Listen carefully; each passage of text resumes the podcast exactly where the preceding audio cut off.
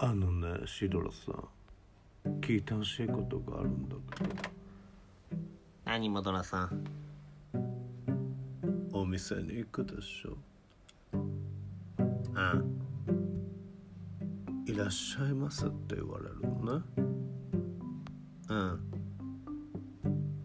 あれにびっくりして動機がすごいの。それで何見に来たのかわからなくなるからやめてほしいのねあの掛け声。無理でしょ。あれテンプレだからさ。テンプレなの？そうでしょ。あれありきで商売やってんだから。でもやめてほしい。何を買いに来たのかわからなくなるから。モドラさん何を買いに行くのが多いの？肉屋さんでしょ。まんじゅう屋さん。魚屋さん。全部それに特化したお店じゃん。迷いようがないでしょ。でもあれ？その中でもこだわりとかがあるわけ？ない。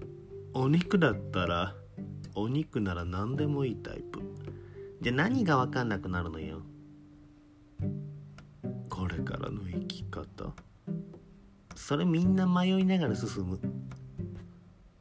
そうね。